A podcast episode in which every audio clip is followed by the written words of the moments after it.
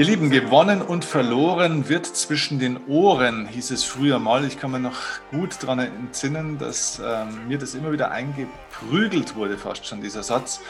Und alles sehr, sehr kopfbasiert ähm, ja, ausgerichtet war. Deswegen damals auch mein Start ja als Mentaltrainer.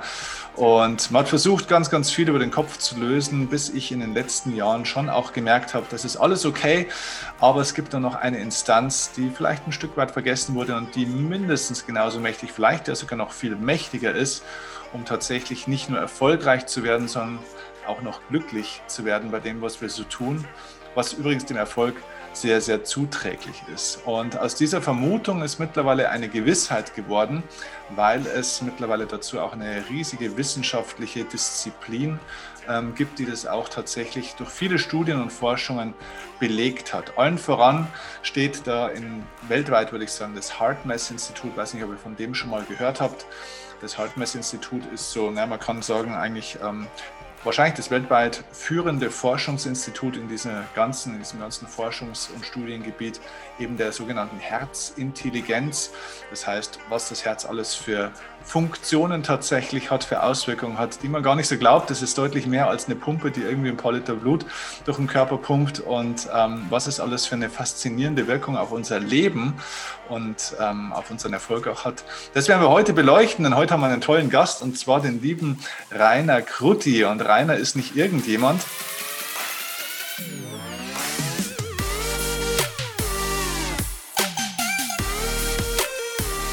sondern er ist ein ganz besonderer Repräsentant auch. Äh, erstens von sich selbst, von diesem Thema und aber eben auch vom HeartMath Institut, denn Rainer ist ähm, seines Zeichens Geschäftsführer und auch Gründer von HeartMath Deutschland, mhm. ist ähm, Trainer im Bereich eben auch des Führung oder von Führung und von Emotionsmanagement, ist auch für HeartMath, glaube ich, im ganzen deutschsprachigen Raum und ich glaube sogar darüber hinaus auch für diesen ganzen Ausbildungsbereich in diesen Methoden, die dort entwickelt wurden, auf Basis der Studien ähm, verantwortlich und sehr, sehr aktiv. Ähm, wo Rainer herkommt und wie er auf den Weg gekommen ist, er kommt nämlich aus einem ganz anderen Bereich, was erstmal mit äh, herzzentrierter Forschungsarbeit überhaupt nichts zu tun hat. Wirklich? Da werden, wir, werden wir jetzt gleich drauf kommen. Also lieber Rainer, erstmal herzlich willkommen. Es ist eine Ehre, dass du da bist. Schön, dass ich da sein darf, Steffen. Super. Äh, ich habe es jetzt schon angeteasert. Du kommst ja tatsächlich eigentlich eher so von den Dingen und noch nicht unbedingt vom Menschen. Du kommst aus dem Automobilsektor. Ich habe gelesen, genau. du warst Führungskraft auch im Automobilbereich. Genau genau. Ja? Also ich habe nach dem Studium war ich erstmal ein bisschen so einen Ausflug in die äh, Steuerberatung gemacht und habe dann gemerkt, okay, das ist auch nicht so ganz und bin dann in den Automobilsektor, bin zum französischen Hersteller. Ich war so ein bisschen das schwarze Schaf der Familie, weil mein, mein Vater, mein Großvater, die waren alle beim Daimler, also wie man es hört, ich komme aus dem Schwäbischen und äh, äh, so und ich bin dann halt zum französischen Hersteller und war halt auch immer so ein Zahlen, Daten, Faktenmensch. Und äh, insofern war ich lange Zeit dort, habe aber immer irgendwie so gemerkt, es macht mir zwar Spaß, aber so ganz ist es das nicht. Irgendwas mhm. fehlt. Mhm. Also dir ging es jetzt nicht richtig schlecht. Also du bist nicht aus einem Schmerz heraus in die neue Richtung gegangen, sondern aus dem Gefühl, da ist noch mehr? Also eine Mischung, weil ich, äh, ich, ich von viel Energie dort gelassen habe äh, und, und es gab viele Phasen mit massivem Stress, wo ich, wo ich auch über meine Grenzen gegangen bin. Also jetzt nicht so lange, dass ich da in einen Burnout kam oder so, das nicht, aber ich, ich hatte viele Phasen, wo es mir so an emotionalen Wohlbefinden schon gefehlt hat. Und, und, und da habe ich gedacht, okay, wofür mache ich das jetzt? Und das gepaart mit, hm, der tiefere Sinn fehlt mir, da habe ich immer gesagt, nee, das, das passt nicht mehr. Und dann bin ich ausgestiegen. Okay. Was hat dein Umfeld damals gesagt? Haben die das dann verstanden oder haben die gesagt, jetzt spinnt er ganz? Ja, das war deswegen spannend, weil ich, äh, während ich mir etwas anderes machen, extrem weit interpretiert habe. Ich habe dann eine Ausbildung als Osteopath angefangen und als Heilpraktiker und da haben sie natürlich schon gesagt, jetzt spinnt er. Ne? So, jetzt macht er einen auf Heilpraktiker. Ne? So der, der Zahlen, Daten, Fakten, Mensch, äh, Manager im Automobilbereich, jetzt geht er als Heilpraktiker, jetzt irgendwie, jetzt ist es, jetzt ist es vorbei. Hm. Aber du warst ja schon auch erfolgreich in dem Beruf, oder? Ähm, also du hattest gute Ergebnisse, das lief eigentlich. Also eigentlich hätte es keine richtige Notwendigkeit gegeben, sage ich jetzt mal. Das Unternehmen gibt es ja auch heute noch, soweit genau. ich weiß. Ne? Genau, ja, genau, die gibt es heute noch, genau. Ähm, in der Tat, also sagen wir so, ähm, die, die Notwendigkeit kam dadurch, dass ich immer mehr gemerkt habe, der, der Preis, den ich bezahle für den Erfolg, der ist zu hoch. Also das hat nicht mehr ganz gepasst. Äh, und, und nein, so gibt's ja viele, die sagen, ich würde ja gern. Ne, also das kam eben später, jetzt heute, wenn ich auch noch mit ehemaligen Kollegen spreche, höre ich immer wieder, du hast damals richtig gemacht. Ne? So man fragt, warum machst du es nicht? Ja, Sicherheit ne? und diese Themen, die, die halt für viele Menschen noch eine Rolle spielen. Also sagen, ich bin bereit ähm, für die Sicherheit, die ich habe, die vermeintliche Sicherheit, weil ich meine, auch die Automobilindustrie ist schon lange im Umbruch, wird noch mehr in Umbruch kommen. Die mhm. ist ja nur vermeintlich die Sicherheit, aber es ist so, die halt ja, in der Komfortzone zu bleiben. Und ähm, das ist also so dieser Neid möchte ich jetzt nicht sagen, aber so dieses, dieses so bisschen, da, da, das, den Weg wäre ich auch gern gegangen, aber ich traue mich nicht. So, mhm. das, das, das kommt so ein bisschen raus bei den Gesprächen. Verstehe, okay. Okay, also dann bist du praktisch über die Osteopathie und die Heilpraktikerlehre sozusagen, wenn man so will, die Ausbildung äh, in diesen Bereich reingekommen. Gab es dann so einen äh, sozusagen einen Erweckungsmoment, da wurde dann das erste Mal vielleicht auch von dieser ähm, Herzforschung äh, für dich gehört hattest? Gab es da irgendwo so ein Schlüsselerlebnis, ähm, was, ähm, was dich ja, in die Richtung gebracht hat? Genau, also es war so, dass ich dann irgendwann schon gemerkt habe, dass mir so die Welt der Unternehmen doch fehlt. Also ich war auch gerne in Unternehmen. Da habe ich mich gefragt, wie kann ich meine alte Welt und meine neue Welt so zusammenführen? Und damals fingen so die Betrieb, so Betrieb, Betriebs, äh, gesundheitliches Betrieb, oh, ja, Betriebliches Gesundheitsmanagement, ja, BGM, schwieriger Begriff. Und, äh, und es fingen auch schon an die ersten äh, äh, Stressmanagement-Seminare. Also ich hatte damals bei, ich, war bei Peugeot, darf ich ja sagen, ist jetzt keine Schleichwerbung, ähm, schon auch Seminare zum Thema Work-Life-Balance, was ich mache. Aber irgendwas fehlt da. Zum einen finde ich es ganz komisch, mein Arbeitsleben, mein, mein, mein Leben und meine Arbeit irgendwie miteinander zu balancieren. Das ist eines ja Teil des anderen. Und die Idee, tagsüber eben den Stress zu haben und abends nach Ausgleich so, da fehlt mir irgendwas. Und, und ich hatte immer so dieses Gefühl, ich brauche irgendwelche Methoden, die ich im Alltag anwenden kann. Wenn ich in einem schwierigen Gespräch bin, dann nützt es mir nichts, wenn ich abends in den Wald gehe zum Rennen. Was kann ich jetzt tun, wenn ich merke, da kommt ein Konflikt auf, ich verliere quasi meinen Teil meiner, meiner kognitive Fähigkeiten, weil ich in Stress gerate, weil ich Angst habe oder weil das Gespräch sehr, sehr kompliziert wird für mich. Irgendwas fehlt da. Und dann bin ich auf die Suche gegangen und bin dann auf ein Buch gestoßen von einem französischen Arzt, David Zimmer Schreiber heißt er. Mhm. Und das Buch heißt äh, äh Die neue Medizin der Emotionen. Und mhm. er hat dann also angefangen zu beschreiben, wie unser emotionales Gehirn viel enger mit unserem Körper verbunden ist als mit unserem denkenden Gehirn und weshalb es eben einfach ist, über den Körper Emotionen zu regulieren als über die Gedanken. Und da ist mir klar geworden, warum ich es nie geschafft habe, mich glücklich, zuversichtlich, optimistisch, gelassen zu denken. Das habe ich immer versucht, gerade in den Phasen von hohem Druck, hat bei mir aber nicht funktioniert. Und ich kenne nur ganz wenig Menschen, die, die das können. Und dann schreibt Server Schreiber weiter, dass die erste Methode, die er in seinem Buch vorstellen wird, weil er verschiedene Methoden vorgestellt, aus seiner Sicht am besten dazu geeignet ist, die emotionale Intelligenz zu fördern. Und das war immer so mein Gefühl, gesagt, mir fehlt es irgendwo an emotionaler Intelligenz. Intelligenz. Ich erlebe Emotionen, dessen war ich mir klar, aber ich kann nichts machen. Das, die, die, die beherrschen mich. Und dann schreibt er noch weiter, dass man eben Emotionen über den, das Muster des Herzschlags am Bildschirm darstellen kann, messen kann und dann auch zuschauen kann, was, was sich verändert. Ähm, da war es für mich geschehen. Also Zahlen, Daten, Fakten und Emotionen zusammenbringen, das war für mich äh, genau das, was ich, was ich, was ich gesucht habe. Das war so der, der quasi der Moment, sagt, das will ich machen. Und dann habe ich dann nach Amerika geschrieben, sagt hier, lieben Hartmüssler, ich bin hier in Deutschland. In Deutschland gibt es keine Möglichkeit, eure Methode zu lernen habe nie eine Antwort gekriegt. Das fand ich, finde ich bis heute noch witzig und habe gesagt, okay, dann muss ich meinen eigenen Weg gehen. Bin dann nach Frankreich gegangen, weil Hartmus France gab es damals und habe in Frankreich, ich spreche relativ gut Französisch, meine Frau ist Französin, habe dann äh, bei Hartmus France meine ersten Ausbildungen gemacht, kam dann mit Hartmus Benelux in Kontakt, die, die da schon ein paar Jahre auch am Start waren. Äh, die sitzen in den Niederlanden und die haben angefangen, dann die ersten Ausbildungen in Deutsch zu machen. Und so kam es das eine ums andere. Und mit Robert Erdbrink, das ist der Leiter von Hartmus Benelux, haben wir dann 2013 zusammen Hartmus Deutschland gegründet. Hm, okay. Also du bist schon äh, also wirklich auch ein, ein, Wissenschaftler oder ein wissenschaftlich orientierter Mensch, sage ich jetzt mal, weil diese ganze, immer wenn das Wort Herz kommt, dann denkt man gleich irgendwie so an Räucherstäbchen und viele mhm. denken dann, ah, das ist so esoterisch und wischiwaschi. Mhm. Aber das mhm. ist ja gar nicht so deine, deine, ähm, dein Ursprung, sage ich jetzt mal. Ne? Also du kommst schon aus einer greifbaren, rationalen Verstandes getriebenen genau. Welt. Ja? Genau. Und das war für mich auch, deswegen Server Schreiber. Server Schreiber hat bei einem äh, Nobelpreisträger promoviert, ist ein knallharter Wissenschaftler. Das heißt, ich wusste, ich kann mich das, was er erzählt, da gibt es einen wissenschaftlichen Hintergrund.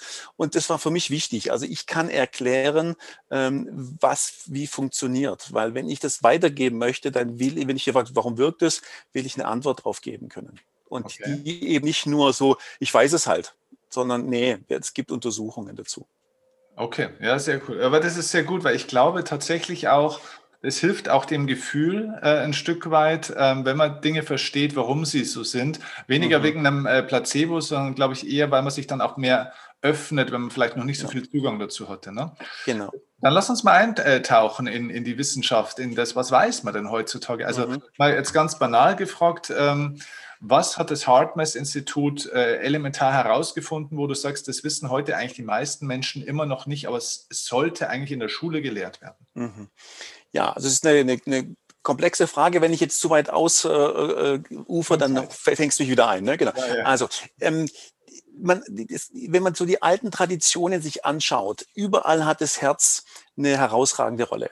Ja, sowohl bei den Ägyptern wie auch im, im Christentum, bei den Buddhisten, äh, bei, den, bei den Sufis, überall hat das Herz eine herausragende Rolle. Und der Doc Childer, der, der Gründer des Harpers-Instituts, der ist eher so der, der Inkubator, wenn ich so sagen möchte, weil er selber ist gar kein Forscher, aber er hat die Inspiration gehabt. Und dann hat er sich eben ein, ein Forscherteam äh, besorgt. Also heißt, Doc ist sein Vorname, ist jetzt kein Arzt, ne? weil manchmal lesen wir, ist ja gar kein Arzt, nee, wird auch nie behauptet. Und er hat halt dann ein Forscherteam äh, um sich rumgeschart und die wollten dem Thema Herz auf die Spur gehen. Sagen, also wenn es überall in den, in den alten Traditionen so ist, da muss ja was dahinter stecken. Und dann haben sie gesucht und haben erstmal geguckt, gibt es irgendwelche Verbindungen über den, den normalen Puls, über die Herzfrequenz? Kann man da was rausfinden? Gibt es da Zusammenhänge zwischen den Emotionen und der Herzfrequenz? Aber es ist ja so, wenn ich wütend bin, steigt die Herzfrequenz, aber wenn ich resigniert bin zum Beispiel, fühle ich mich auch nicht wohl und habe keine erhöhte Herzfrequenz. Also daran kann ich es jetzt nicht zwingend ablesen. Und dann haben sie geguckt, ob denn der Rhythmus des Herzens eine Verbindung hat zu unseren Emotionen.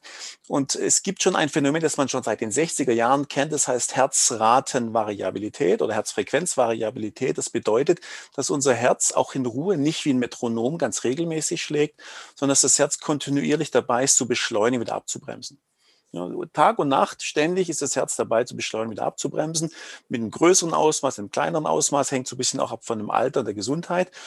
Und dann haben sie herausgefunden, dass das, ähm, die, das Muster im Herzschlag abhängig ist von unserem emotionalen Zustand. Das heißt, Ärger, Wut, Stress sorgt dafür, dass das Muster, wenn man sich das als Kurve anguckt, extrem chaotisch ist. Es geht nach oben, geht nach unten total zackig, also wie wenn man so die, die Silhouette sich der Dolomiten anschaut. Und wenn wir in einem inneren Ausgleich sind, wenn wir uns wohlfühlen oder wenn wir ganz bewusst Übungen machen, dann entsteht eine sinusförmige Wellenbewegung im Herzschlag. Und das ist das, was die Forscher Herzkohärenz nennen. Also zusammenfassend, es gibt, wir können im Herzschlag den emotionalen Zustand ablesen. Also noch nicht, welche Emotion das ist, aber ob es etwas Stressendes ist, ob es etwas Belastendes ist oder ob es etwas Positives ist. Das können wir da ablesen. Und ähm, das basiert ganz viel auf, auf den, den Forschungen von, von dem äh, Dr. Armour, ist ein kanadischer Wissenschaftler, der festgestellt hat, dass wir in unserem Herzen 40 bis 50.000 Neuronen haben. Neuronen sind ja Nervenzellen, wie wir es auch im Gehirn haben. Und äh, auch wenn diese Zahl von 50.000 im Vergleich zu den Abermilliarden, die wir im Kopfgehirn haben, verschwindend gering ist, so ist die Qualität dieser Neuronen dieselbe. Das heißt, sie können Informationen aufnehmen, verarbeiten, weiterleiten, haben Kurz- und Langzeitgedächtnis. Mhm. So. Und weil, weil diese die Qualität haben, hat er, die, also dieser Professor Armour, die, diesen, diesen Ansammlung von Neuronen den Begriff äh, das kleine Gehirn im Herzen gegeben. Mhm. So, also wir haben ein Herzgehirn, wir haben eine Intelligenz. Und ähm, es ist so, dass wenn, wenn wir schauen, diese Kommunikation zwischen Kopf, Gehirn und Körper, es sind über 80 Prozent der Informationen, die nach oben gesendet werden. Das kann man ganz einfach feststellen, wenn man die Nerven, die diese Informationen austauschen, durchschneidet, dann sieht man, dass die Fasern, Fasern, Nervenfasern können immer nur in eine Richtung funken, entweder nach oben oder nach unten. So, und die Fasern, die nach oben funken, sind über 80 Prozent. Das heißt also, es, der Körper sendet viel mehr Informationen an das Gehirn als umgekehrt. Die meisten Informationen kommen aus dem Herz-Kreislauf-System. Auch das Darmsystem sendet viele Informationen, aber wie gesagt, die meisten kommen aus dem Herz-Kreislauf-System. Und wenn man dann der Spur folgt, wo denn diese Informationen, die das Herz an das Gehirn sendet, ankommen, dann kommt es an ganz wichtigen Schaltstellen. Jetzt kommen wir so zu deinem Eingangsstatement, nämlich also eigentlich alles zwischen Kopf, aber irgendwas scheint zu fehlen, nämlich zwei ganz wichtige Stellen für unsere kognitive Leistungsfähigkeit und für unser emotionales Wohlbefinden. Zum einen der Thalamus. Der Thalamus sitzt etwas unterhalb des Großhirns und der Thalamus hat die Aufgabe, die Aktivität des Großhirns zu synchronisieren. Und je nachdem, welches Muster, wie so ein Morsecode, das Herz nach oben funkt, entweder Inkohärenz oder Kohärenz, kann der Thalamus da oben gut regulieren, synchronisieren. Das macht er, wenn wir in Kohärenz sind. Oder aber unter Stress, in Inkohärenz, wird quasi die Fähigkeit des Thalamus zu synchronisieren unterbrochen. Und gleichzeitig gibt es einen ganz wichtigen Teil, nämlich hier so der präfrontale Kortex, der unter Stress teilweise oder komplett abgeschalten wird. Und äh, der präfrontale Kortex zum Beispiel hat äh, die Aufgabe, auch uns dabei zu unterstützen. Also die ganzen exekutiven Funktionen sind da. Das heißt, die Hand Möglichkeit, zu, ähm, Handlungen zu planen, uns Ziele zu setzen, uns zu, zu motivieren, uns, uns ähm, äh, mal so neben uns zu stehen und zu beobachten, all das ist im präfrontalen Kortex. Und der ist halt weg. Kennt ja jeder, der schon mal in einer, in einer Prüfung einen Blackout hatte oder in einer Diskussion kein Argument mehr hatte, weil er im, im Stress war. So, das passiert in Inkohärenz. Inkohärenz Kohärenz hingegen wird der Thalamus in die Lage versetzt, da oben aufzumachen und der präfrontale Kortex wird auch wieder, äh, äh gibt der Zugriff auf den präfrontalen Kortex und dann sind wir in der Lage, eben auch neue Lösungen zu finden, kluge Entscheidungen zu fällen und klar zu denken. Das heißt, unsere Denkfähigkeit hängt eben nicht nur vom Kopf selber ab, sondern von dem, was der Körper an das Gehirn sendet. Und der zweite wichtige, äh, die zweite wichtige Stelle ist die Amygdala. Die Amygdala ist unser emotionaler Erfahrungsspeicher. Alle Informationen, die wir aufnehmen, werden in der Amygdala abgeglichen. Gab es in der Vergangenheit schon mal sowas ähnliches und war das bedrohlich oder nicht? Wenn es bedrohlich war, dann wird die Stressreaktion ausgelöst. Beispiel, jemand wurde als Kind vom Hund gebissen, auch als Erwachsener, und dann sieht man in der Ferne einen Hund, Information kommt zur Amygdala, Amygdala sagt, oh, da war schon mal was, war gefährlich, also Stressreaktion auslösen. Das heißt, die Amygdala ist der Teil in uns, der ständig ständig die Situation bewertet. Und wenn wir in Stress sind, chronischer Stress, auch wenn wir einen Chef zum Beispiel haben, der in uns Stress auslöst, dann liegt es daran, dass die Amygdala irgendwas als bedrohlich äh, bewertet und dadurch die Stressreaktion auslöst. Es ist nicht der Chef selber, sondern es ist die Bewertung, die in uns stattfindet. Und wenn die Amygdala Inkohärenz vom Herzen äh, empfängt als Information, weil die Amygdala synchronisiert sich mit dem Herzschlag, dann wird die Stressreaktion noch weiter verstärkt. Das ist mhm. wie so eine Feedback-Schleife. Das heißt, Stressreaktion wird ausgelöst, es geht nach unten, kommt wieder nach hoch, nach oben und das, das äh, äh, schwingt sich so hoch. Das kennen wir alle. In der Regel sind wir selten von 0 auf 100 Angst, es sei denn, jemand bedroht uns, sondern das ist was, wo wir uns sozusagen so hineindenken und hineinfühlen. Wenn die Amygdala allerdings Kohärenz gefunkt bekommt, dann ähm, stoppt die Amygdala die Stressreaktion. Die Amygdala interpretiert Kohärenz als Sicherheit. Und wir sind ständig auf der Suche nach Sicherheit. Was wir Menschen immer brauchen, ist Sicherheit. Wenn wir uns kleine Kinder anschauen, wenn die sich sicher fühlen, wenn die wissen, Mama und Papa sind da, dann sind die neugierig, dann gehen die explorieren. Wenn man aber mit kleinen Kindern wohin kommt, wo die, die das Umfeld nicht kennen, die anderen Menschen nicht kennen, dann hängen die meistens so am Bein oder am Rockzipfel. Und Irgendwann gehen sie vielleicht los und gucken, gucken mal, sichern sich aber immer wieder ab, dass Eltern noch da sind. Das heißt, wir brauchen Sicherheit. Und das ist nicht nur bei Kindern so, sondern auch bei Erwachsenen. Deswegen sagt ja Gerald Hüther zum Beispiel, wir brauchen zum Lernen eben auch ein sicheres Umfeld. In Angst können wir nicht lernen. Also das ist die, quasi dieser Aspekt der Herz-Gehirn-Kommunikation, der so ganz wesentlich ist. Hm. Okay, äh, cool erklärt, finde ich. Ähm, das heißt im Endeffekt, wenn die Leute ja immer versuchen, so ihre Gedanken in den Griff zu kriegen, ne, jeder versucht ja immer so ganz zwanghaft weniger zu denken, positiver zu denken und so weiter, äh, versuchen wir eigentlich an der, am, um, am kleineren Rädchen zu, zu schrauben, das eigentlich gar nicht so viel bringt. Das heißt, wir sollten eigentlich unser Herz und unsere Herzratenvariabilität bzw. unsere Gefühle in Ordnung bringen, dann würden wir das wahrscheinlich schon am stärksten beeinflussen, oder? Genau, das ist ja das Thema. Was passiert denn, wenn wir Angst haben? Was ist denn Angst? Wir sagen, Angst ist ein Gefühl, ist eine Emotion. Das müssen wir unterscheiden, was ist Gefühl, was ist Emotion. Ähm, Antonio Damasio, ein Neurowissenschaftler, sagt, eine Emotion ist ein bestimmter körperlicher Zustand. Also wenn wir Angst haben, ne, dann schlägt das Herz schneller, die Atmung wird flach, ähm, der, der Blutdruck steigt, die Hände werden feucht, Mund wird trocken. Das sind alles Körper körperliche Geschehnisse. Also unsere Physiologie verändert sich von jetzt auf nachher. Und das, was wir da, und das ist dann auch für unser Gegenüber sichtbar. Unsere Mimik verändert sich, unser Verhalten verändert sich. Das heißt, unser Gegenüber sieht unsere Emotionen.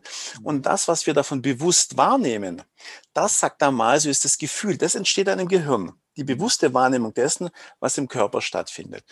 So. Und das heißt, wir haben Gefühle nur dann, wenn wir auch eine Emotion haben. Mhm weil sonst kann ich nicht, was fühlen wir denn, wenn ich ein Gefühl habe? Ich muss ja was fühlen. Ich fühle ja nicht den Hund oder meinen Chef, was ich fühle, was sich so unangenehm anfühlt, ist das, was in meinem Körper stattfindet.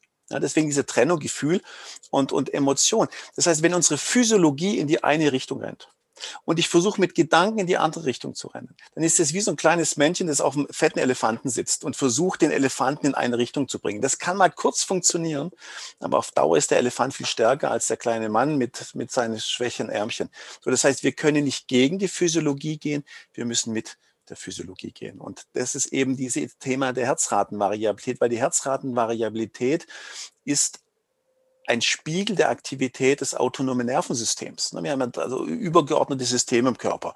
Das Hormonsystem, das Immunsystem und dann eben das autonome Nervensystem. Und das autonome Nervensystem hatte die Aufgabe, über 90 Prozent unserer Körperfunktionen zu regulieren, ohne unser bewusstes Zutun. Wir müssen ja nicht äh, darüber nachdenken, ob unser Herz schlägt oder sonst irgendwas. Das passiert erstmal komplett autonom. Und in diesem autonomen Nervensystem gibt es eben zwei Äste, vielleicht aus dem Biologieunterricht noch bekannt, Sympathikus und Parasympathikus. Der Sympathikus ist eher für die Aktivität zuständig und auch für die Stressreaktion Kampf oder Flucht. Und dann gibt es eben den Parasympathikus, der für die Erholung und für die zur Verfügungstellung von Energie zuständig ist. Und der dann im schlimmsten Fall dann dieses, dieses Einfrieren auch noch als dritte Möglich Möglichkeit, dem der bedrohlichen Situation zu entkommen, reguliert. Und in einer Stresssituation, bei einem chronischen Stress, stehen die Leute halt kontinuierlich auf dem Gaspedal. Und das Schlimme dabei ist, dass, dass der, der Parasympathikus äh, sich zurückhält, weil Stress heißt, Bedrohung. Bedrohung heißt, ich muss mich verteidigen oder muss wegrennen. Deswegen wird dem Sympathikus immer Vorrang gegeben. Wenn der Parasympathikus aber dann nicht aktiv ist, dann wird er irgendwann immer schwächer. Und ähm, das hat zur Folge, dass die Leute dann sagen, am Abend oder am Wochenende, pff, ich komme irgendwie nicht mehr runter. Was heißt es denn, ich komme nicht mehr runter? Das heißt, sie setzen sich hin, versuchen sich zu entspannen, aber innen drin geht so ab. Das mhm. heißt, die Bremse, die innere Bremse, die funktioniert nicht mehr. Und das ist, wenn man das, das Thema Resilienz wird ja etwas, was immer mehr in den Mittelpunkt auch kommt. Resilienz bedeutet ja, ich kann unheimlich gut zwischen Anspannung und Entspannung hin und her switchen. Und ähm, das gelingt vielen Menschen nicht mehr.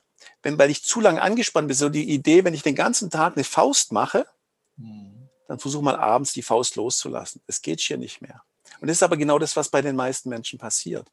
So. Und wenn ich dann in so einem Muster drin bin, dann ist es ein Muster, das ständig als, als äh, Zusammensetzung verschiedener physiologischer äh, Aspekte, Zustände immer wieder an das Gehirn gesendet wird. Und dann, dann ist es wie so eine Wiederholung. Das heißt, es wird zu einem neuen Normal. Mhm. Ähm, Karl Pribram, das war einer der frühen Neurowissenschaftler, der hat Ende der 60er Jahre schon gesagt, unser Gehirn ist ein Mustererkennungssystem. Das heißt, unser Gehirn braucht zwingend die Informationen, die der Körper ihm sendet, damit es überhaupt reagieren kann. Das heißt, ohne Körper macht das Gehirn gar nichts. Und ein wesentlicher Teil dieser Informationen kommt eben aus dem Herz-Kreislauf-System und das ist die Signatur in unserem Herzschlag. Aber das ist ja wirklich ein, ein, diametral anderer Ansatz als so, wie es eigentlich auch in den Schulbüchern glaube ich, immer noch steht. Jedenfalls habe ich so vermittelt. Ich war jetzt nicht der beste Schüler, aber ich habe trotzdem den Eindruck, dass es ja immer noch auch bis heute so vermittelt wird, dass ja eigentlich das Gehirn die Schaltzentrale und somit ja eigentlich auch die, die Ursache für alle möglichen Dinge im Körper ist. Das heißt, im Gehirn geht ja eigentlich alles los. Das ist ja eigentlich noch die, die Lehre, die immer noch vermittelt wird, oder, oder spinne ich jetzt? Genau. Ich, ich, ich glaube, das ist, ist ja nicht falsch. Mhm. Die Frage ist einfach nur, wo bekommt das Gehirn seine Informationen her? Also es gibt äh, vielleicht eine schöne parallele äh, Entdeckung mit Botox. Und zwar hat ein äh, Schönheitschirurg festgestellt, dass er, ähm, wenn er äh, Patienten und Patientinnen ähm, an gewissen Stellen Botox gespritzt hat, dass die plötzlich weniger depressive Symptome hatten. Mhm vor allem hier oben rein. Ja. Was passiert? Dann geht es hier auf und diese Information der mimischen Muskulatur, nämlich hier, wenn ich, wenn ich nicht freundlich blicke, ist es hier offen, wenn ich so trübe blicke, geht es zu. Diese Information wird kontinuierlich, also als was die Mimik, an das Gehirn gesendet. Und das Gehirn verändert dann den Zustand, muss ich vorstellen, das ist keine Entscheidung, die im Gehirn alleine gefällt wird, sondern das Gehirn sagt, aha, ich kriege eine andere Information aus meiner mimischen Muskulatur. Jetzt scheine ich mir mich doch wohler zu fühlen, als ich es eigentlich dachte. Also gehen die depressiven Symptome runter. Das ist ein Aspekt. Zuerst hat man äh, geschaut, ob es nicht daran liegt, dass vielleicht dieses Botox selber, das Mittel irgendwie in die Blutbahn geht und das diese entspannende Wirkung hat, aber war es nicht. Das ist viel zu gering. Mhm. Und dann hat er festgestellt, dieser gleiche äh, äh, Schönheitschirurg, dass seine Patienten und Patientinnen plötzlich aber weniger empathisch waren. Die konnten weniger äh, sich auf die, auf die Gefühle anderer Menschen einlassen oder die wahrnehmen. Mhm. Dann hat sich gefragt, wie kann das denn sein? Und was passiert mit Botox? Botox spannt ja die Muskulatur an. Dadurch wird, es kommt Spannung in die Muskulatur und dadurch ist die Muskulatur nicht mehr so flexibel. Wie sind wir empathisch? Wir spiegeln, nicht, das hat nichts mit Spiegelneuronen zu tun, wir spiegeln unbewusst die Mimik unseres Gegenübers. Und wie wir die Mimik spiegeln, diese Information geht an unser Gehirn und aha, so fühlt er sich gerade. Es ist keine Analyse, dass wir gucken, oh, wie sind jetzt so die Augen hier vom Steffen oder wie ist der Mund, sondern wir spiegeln das. Und durch das Botox war diese Spiegelung nicht mehr möglich. Das mhm. heißt, die Information, die das Gehirn gekriegt hat, war nicht mehr da. Deswegen, das Gehirn ist ganz wichtig, aber es ist, braucht Information. Das ist wie so ein Computer. Der Computer hat eine wahnsinnige Rechenleistung. Wenn ich dem aber nichts reingebe, dann kommt halt nichts mehr raus dann nützt mir die beste Rechenleistung nichts. Also eine, eher ein Wahrnehmungsinstrument, wenn man so will. Genau, Mustererkennung, das ist so, wie es Karl Priebaum beschrieben hat. Mustererkennung und auf Basis der Muster werden Entscheidungen gefällt. Und ich muss also die Muster ändern.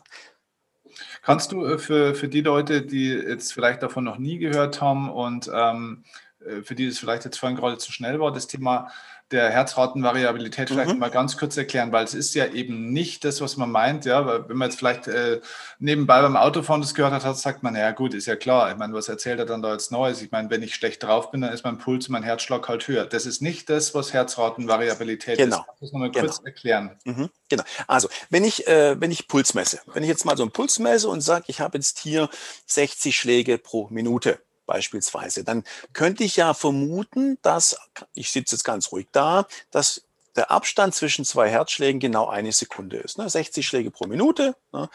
So, ist es überhaupt nicht, sondern die Abstände von aufeinanderfolgenden Pulsierungen, die variieren.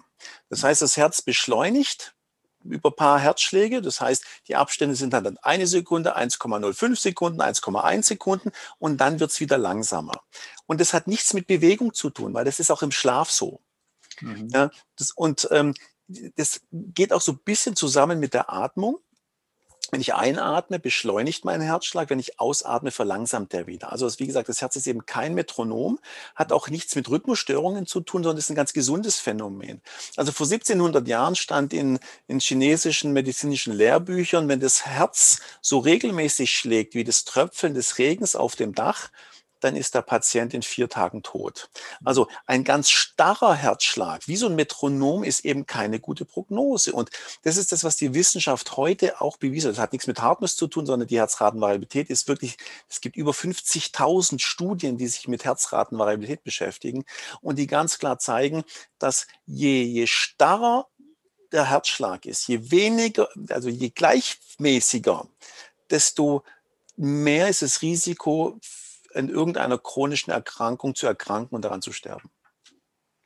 Okay, äh, das ist vielleicht auch, auch ein interessanter weiterführender Punkt. Welche Krankheiten oder Symptomatiken, nennen wir es mal so, ähm, weiß man denn heute, dass sie auch mit dieser Herzratenvariabilität zu tun haben, beziehungsweise eben auch vielleicht dann positiv beeinflusst werden mhm. können, wenn man das lernt, dann eben auch entsprechend zu verändern? Mhm, genau. Ähm, also nochmal, um das zu verstehen, die, die, die, die Variabilität wird vornehmlich von dem Parasympathikus Ast des autonomen Nervensystems gesteuert. Also der ist der Feintuner, der sorgt für dieses regelmäßige Auf- und Abschwingen. Der Sympathikus, der erhöht mehr so insgesamt die Herzfrequenz.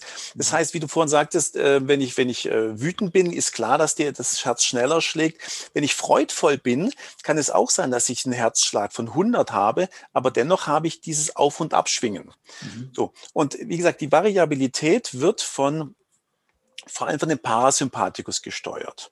Ältere Menschen haben eine kleinere Variabilität, das heißt die Schwingungsamplitude, also wenn, wenn, nehmen wir nochmal den 60er Puls, wenn ich im Schnitt einen 60er Puls habe, dann kann es sein, dass das zwischen 45 und, und, und 75 zum Beispiel schwingt, dann habe ich also eine 30er Amplitude, es kann aber auch sein, dass das zwischen 55 und 65 hin und her schwingt, dann habe ich halt nur eine 10er Amplitude. Das heißt, ältere Menschen haben eine kleinere Amplitude als junge Menschen ist ein Zeichen von Parasympathikusaktivität, stark oder schwach. Und da der Parasympathikus auch für, ähm, für nicht nur für Regeneration zuständig ist, sondern auch für Heilung und für, für, für Reparatur, ist, ist eine niedrige Variabilität ein Zeichen für einen schwächeren Parasympathikus und somit weniger Leistung, also weniger Leistungsfähigkeit des Heil- und Regenerationssystems.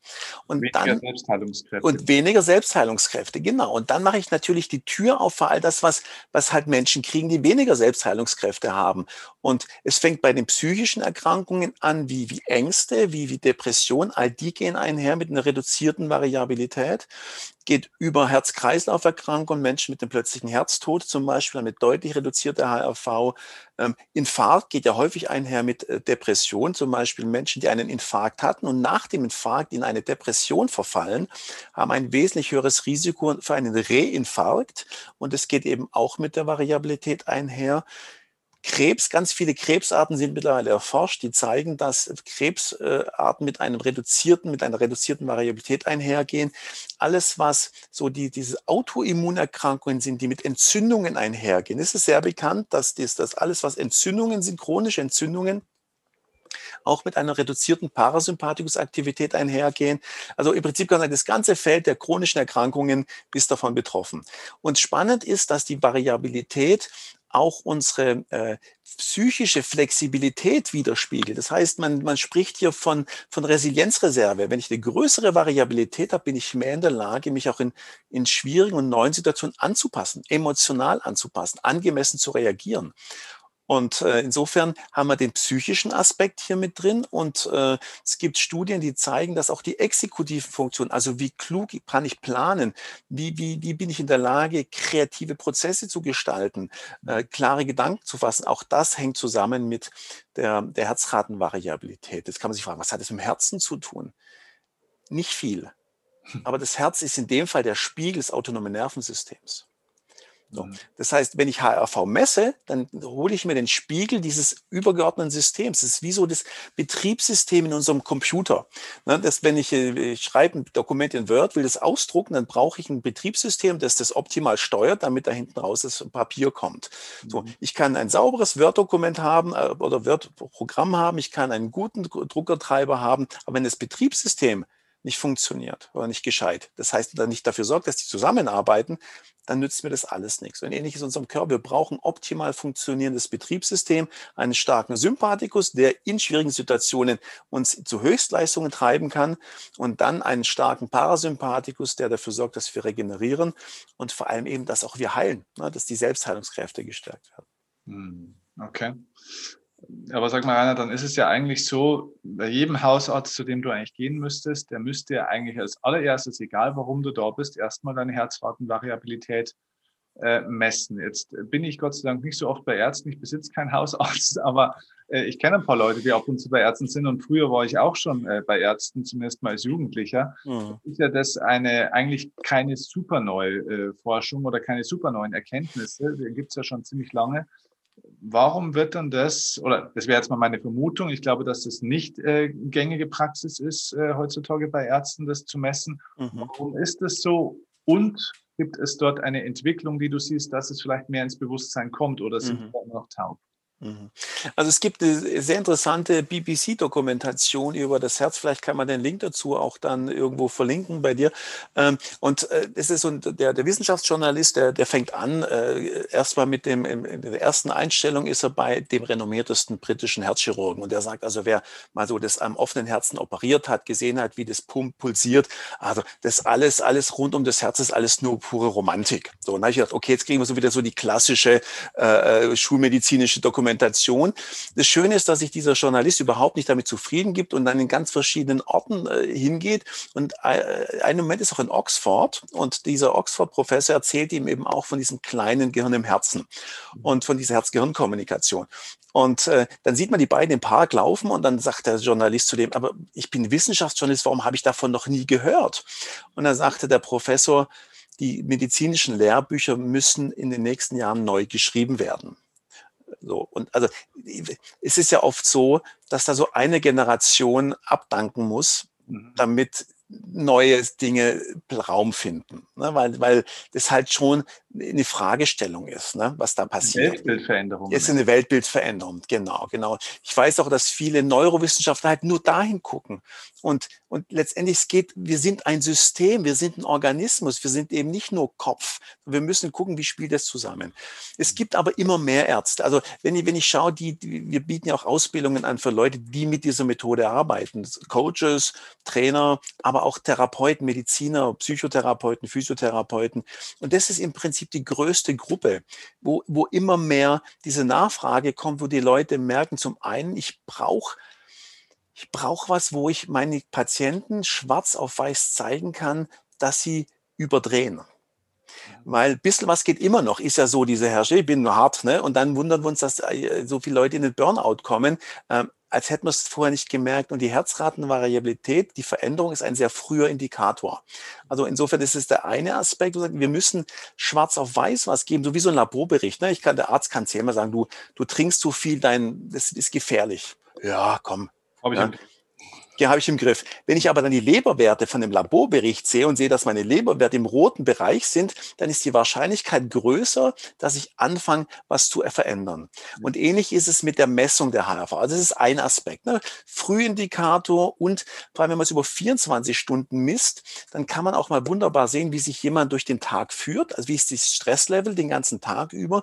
Und man sieht auch, ob in der Nacht ähm, noch Regeneration stattfindet. Wir glauben, wir schlafen, also regenerieren wir, aber es gibt ganz viele Menschen, die kaum Parasympathikus-Aktivität haben in den Tiefschlafphasen, obwohl da das so der Fall sein müsste.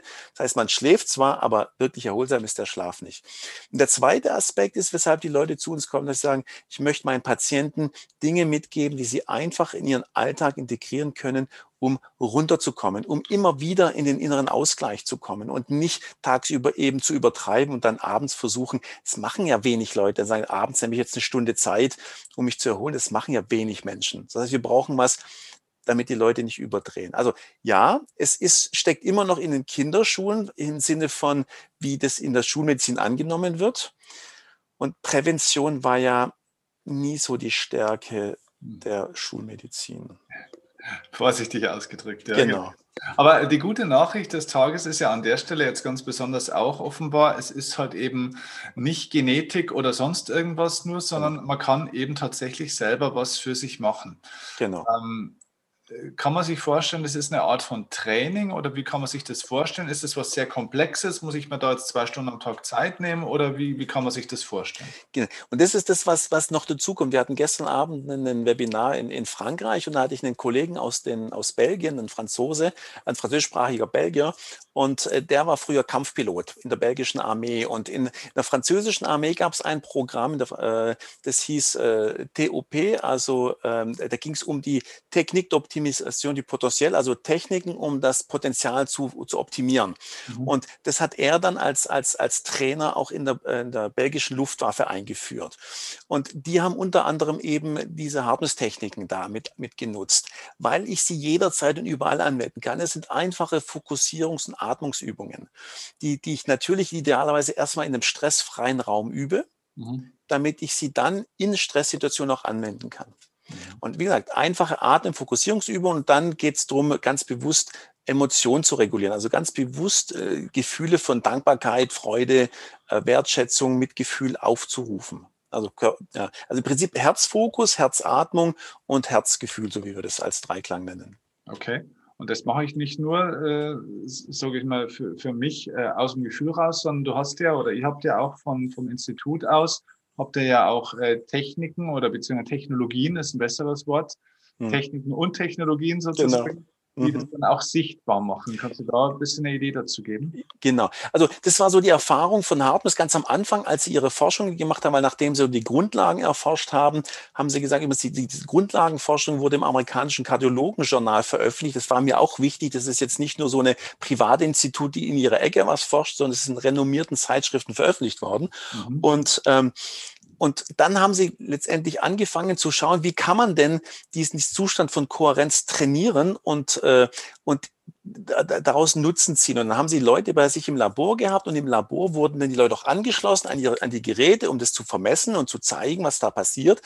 Und dann gingen die Leute nach Hause, haben geübt, kamen wieder zurück und das Feedback von den Leuten war, es ist viel einfacher für mich zu trainieren, wenn ich sehe, was da passiert in meinem Körper. Ja. Und dann haben gesagt, okay, wir müssen irgendwas entwickeln, was wir den Leuten mitgeben können. Am Anfang gab es nur PC-gestützte Varianten und mittlerweile sind es eben auch Smartphone. Es gibt eine App und einen Sensor dazu. Inner Balance Sensor heißt der. Und damit kann ich wirklich am Bildschirm zum einen schauen, wie ist denn jetzt, wenn ich nichts mache, wie ist denn da meine Variabilität und vor allem mein Zustand von Kohärenz. Habe ich einen niedrigen Zustand von Kohärenz? Das heißt, bin ich eher unausgeglichen oder quasi schon in einem, in einem Stresslevel? Und dann vor allem zu schauen, wenn ich meine Übungen mache, komme ich denn dahin, wo ich hin will? Und das Spannende ist bei diesen Biofeedback-Systemen, dass wir viele Leute haben, die auch äh, zu uns kommen, die auch schon meditieren und die dann sagen, hm, ich habe jetzt gesehen, also so wie ich meditiere, da komme ich überhaupt in keinen Zustand von Kohärenz. Und ich scheine doch nicht zu meditieren, sondern vielleicht plane ich doch mir meinen nächsten Tag. Ich bin einfach nur sitz da, aber eigentlich grübelig und merke mhm. gar nicht, dass ich gar nicht wirklich in diesen Zustand komme, den ich eigentlich erreichen möchte. Hm, also das ist, das ist für viele Menschen, die vor allem so, so, so eine Schwierigkeit in sich hineinzuspüren haben, eine hm. unheimliche Hilfe. Ähnlich, wenn man anfängt zu laufen, du hast ja auch viel mit Sportlern zu tun, wenn man neu anfängt, in den Wald zu gehen, dann zieht man eine Pulsuhr an, weil man gar nicht beurteilen kann, schlägt mein Herz jetzt bei 120, bei 160. Ja. Und ja. irgendwann weiß man es. Und man läuft trotzdem mit der Pulsuhr weiter, weil man weiß, ich, ich kriege dann ein besseres Gefühl für mein Training. Mhm. Okay, cool.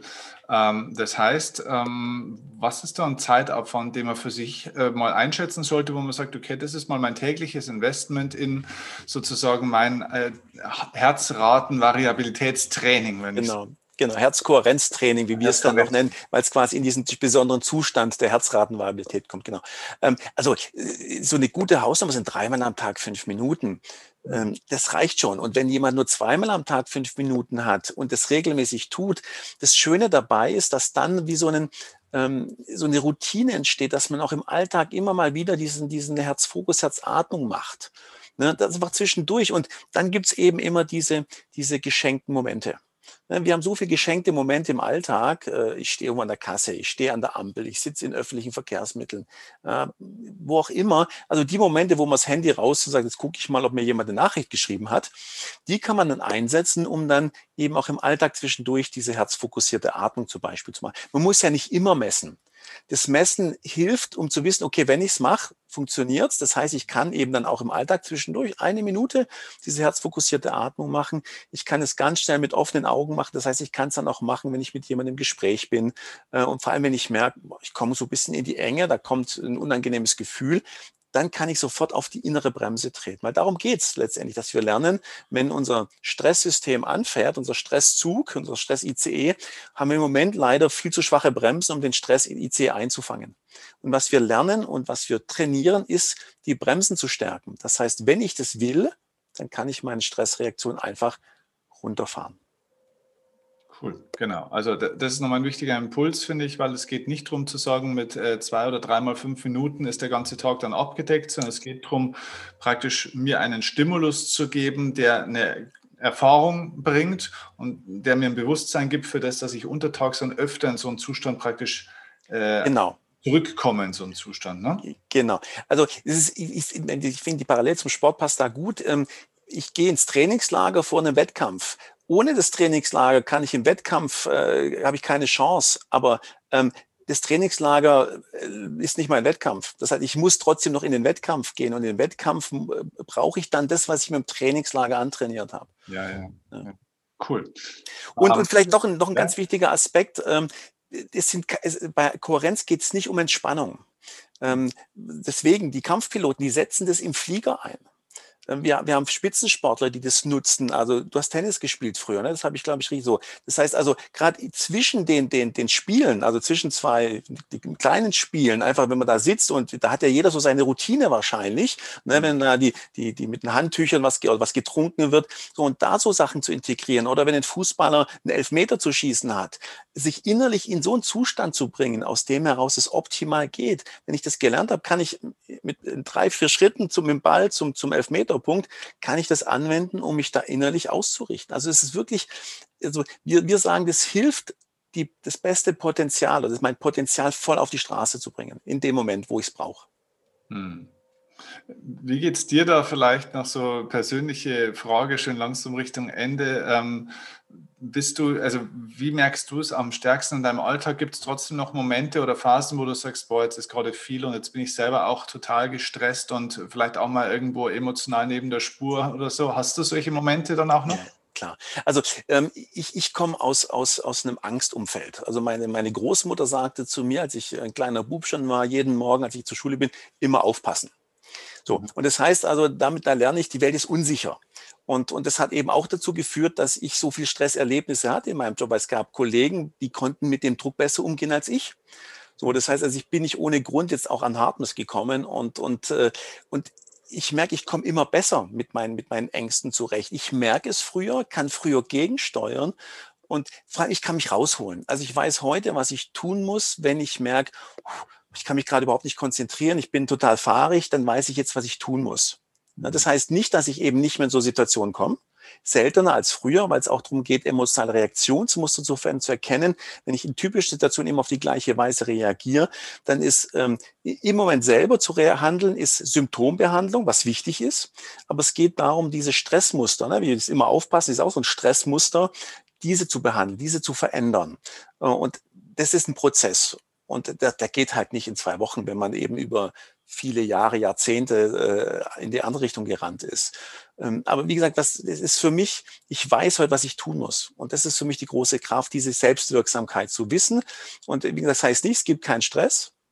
Und ähm, es heißt auch nicht, es gelingt mir immer, aber es gelingt mir immer öfter. Und, und äh, da bin ich echt froh drüber. Mhm, schön. Du, du arbeitest ja auch viel, nicht nur mit Privatpersonen und so weiter, sondern du arbeitest ja auch viel für Unternehmen, auch in mhm. Unternehmen, soweit ich weiß, viel auch im Führungskräftebereich, glaube ich. Ne?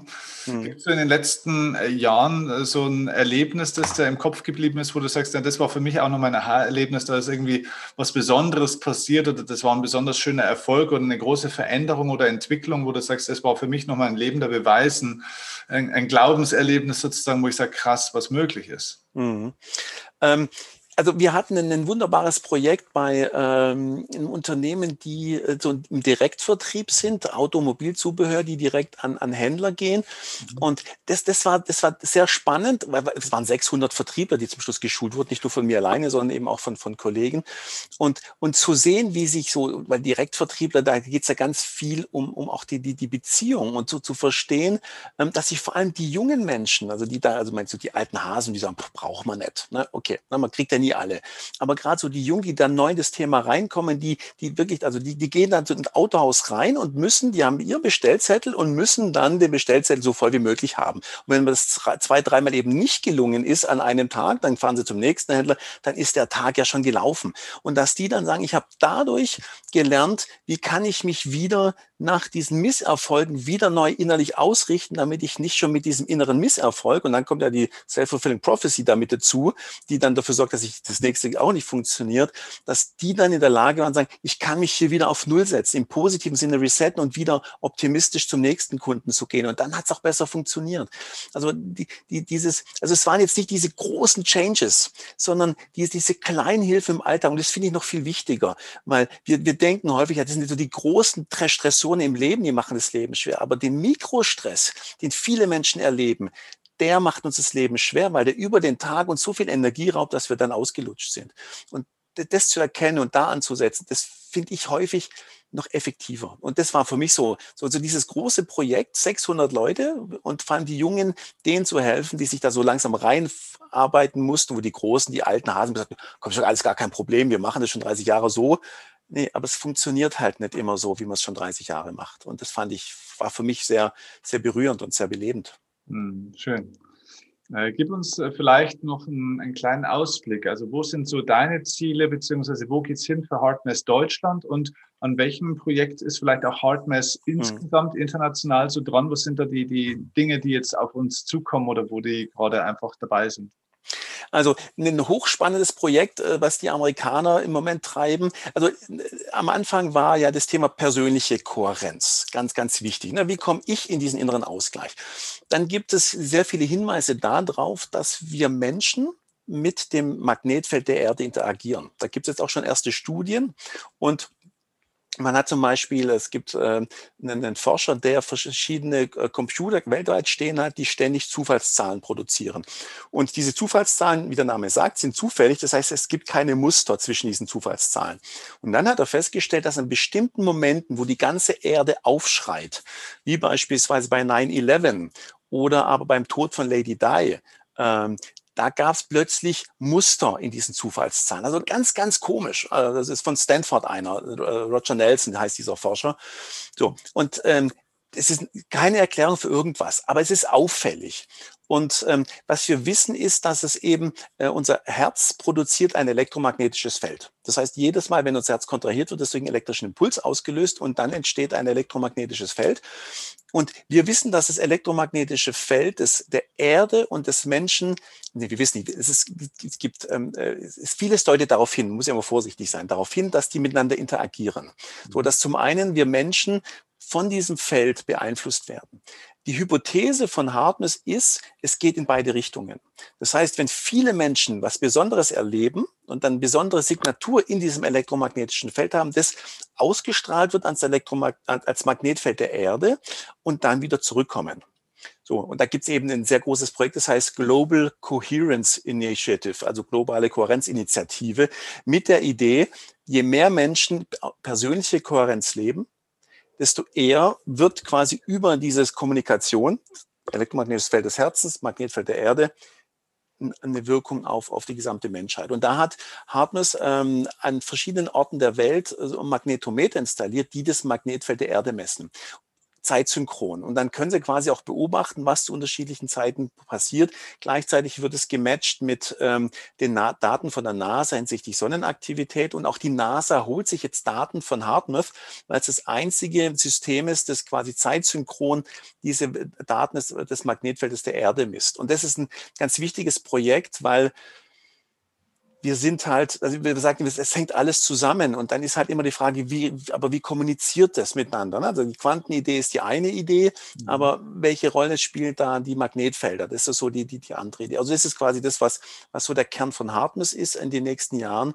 Und wir von Hartness Deutschland, unsere Aufgabe ist es einfach, das Thema Herz immer mehr also in den Mainstream zu bringen. Ne? Mhm. So, und, ähm, und den Leuten zu erklären, dass wir, das Herz ist eben viel mehr als wie du eingangs gesagt hast, eine Pumpe.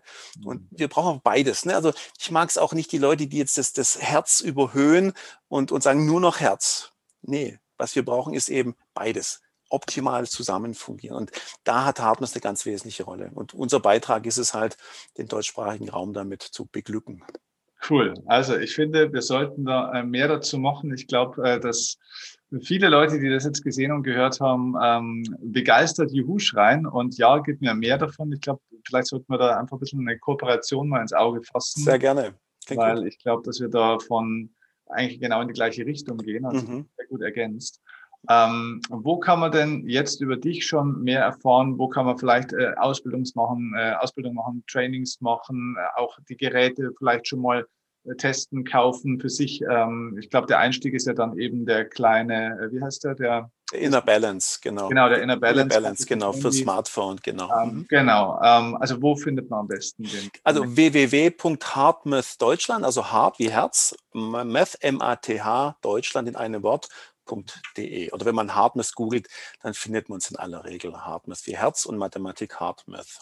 Okay, super. Genau. Cool. Also verlinken wir in der Videobeschreibung. Sehr gerne. Auf alle Fälle. Ich hoffe, dass die Leute den Weg zu dir finden. Und ähm, ich glaube, man wird auch hier über meine Kanäle noch öfter jetzt was von Harkness und von dir und von dem Ganzen äh, hören, weil ich glaube, wir haben alle die, den gleichen Auftrag und den gleichen Sinn. Das glaube ich auch. Und, ähm, das ist schön. Ich danke dir ganz herzlich für deine Zeit. Äh, war super wertvoller Input und tolle Insights in diese faszinierende Welt. Schön, sehr gerne. Vielen Dank. Danke dir. Dankeschön.